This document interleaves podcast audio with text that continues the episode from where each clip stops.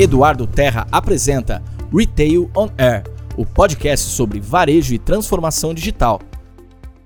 Nós vamos falar de disrupção digital, transformação do varejo, usando uma história da formiguinha e do elefante. Vocês já vão entender um pouco de que maneira que essa história vai ajudar a gente a entender esse processo.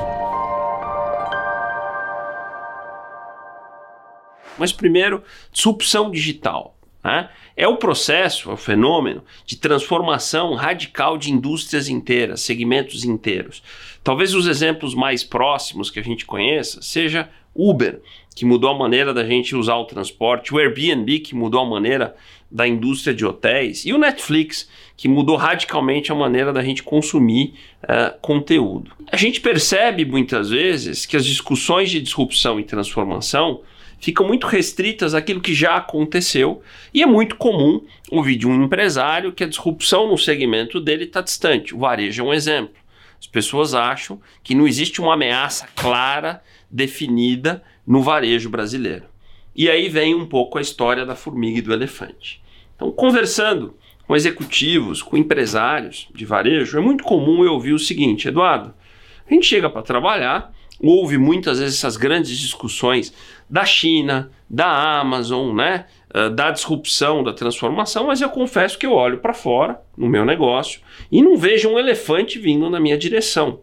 Um elefante como um símbolo de uma grande e definida ameaça. E aí é que está a grande miopia, o grande erro da disrupção e da transformação porque ela não vem em forma de elefante. A disrupção digital vem em forma de pequenas e perigosas formigas que muitas vezes a gente não dá bola, não percebe e quando de repente a gente nota, elas já tomaram conta. Vamos a um exemplo prático. Eu, como muitos de vocês, sou consumidor de supermercados.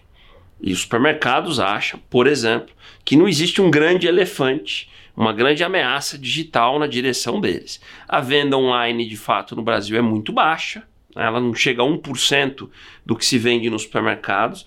Então, muitas vezes a gente escuta dizendo: bom, isso está distante, quem sabe um dia não vai chegar. Detalhe: isso já aconteceu na China, os supermercados mudaram radicalmente porque as formiguinhas vieram e eles não perceberam. Muito bem. Eu gosto de tomar vinho, gosto de comprar vinho, e alguns anos eu comecei a comprar vinhos online. 26% de tudo que se vende de vinhos no Brasil já é pela internet. Então é mais conveniente, eu tenho acesso a outros itens. Conclusão, eu deixei de comprar vinhos de muito supermercado. Em casa, a gente tem meu filho, que é celíaco, alérgico a glúten.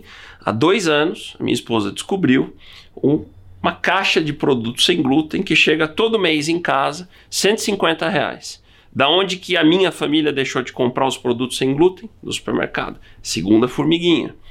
Mais recentemente, a gente fez uma assinatura de um serviço, de uma startup, que promete uma entrega todo dia 15 né, dos produtos, aqueles mais difíceis de comprar do supermercado, o leite, o óleo, aqueles produtos grandes, com uma garantia de que eu não vou pagar mais caro por isso, baseado nos concorrentes que estão próximos da minha casa, frete gratuito todo mês. É uma assinatura. Da onde eu deixei de comprar esses itens? Do supermercado. Então são três formigas que quando a gente começa a perceber o efeito delas na cesta de compras da minha família no supermercado, o efeito começa a acontecer e a gente de novo fica aguardando chegar o elefante. Essa história é importante porque ela já se reproduziu em outras indústrias. Os bancos, né? Pô, não existe um grande banco digital, vieram as fintechs, né? Uh, o, o, entretenimento, o conteúdo, você pega uma Rede Globo, as grandes mídias, ah, não existe um grande conglomerado digital, aí vem os conteúdos de internet, de mídias sociais. Ou seja, o grande desafio na disrupção é a gente ter uma visão periférica do negócio, observar ao lado quem são as ameaças que virão de novo em forma de formigas e não de elefantes, e talvez criar suas próprias formigas. Ou seja, disrupção e transformação não é necessariamente só uma ameaça. Eu tenho dito que disrupção e transformação nos traz duas opções: se apavorar ou se apaixonar. Eu decidi me apaixonar. Então se apaixonam pela, se apaixonem pela disrupção digital, pela transformação e criem suas próprias formigas. Crie sua própria disrupção.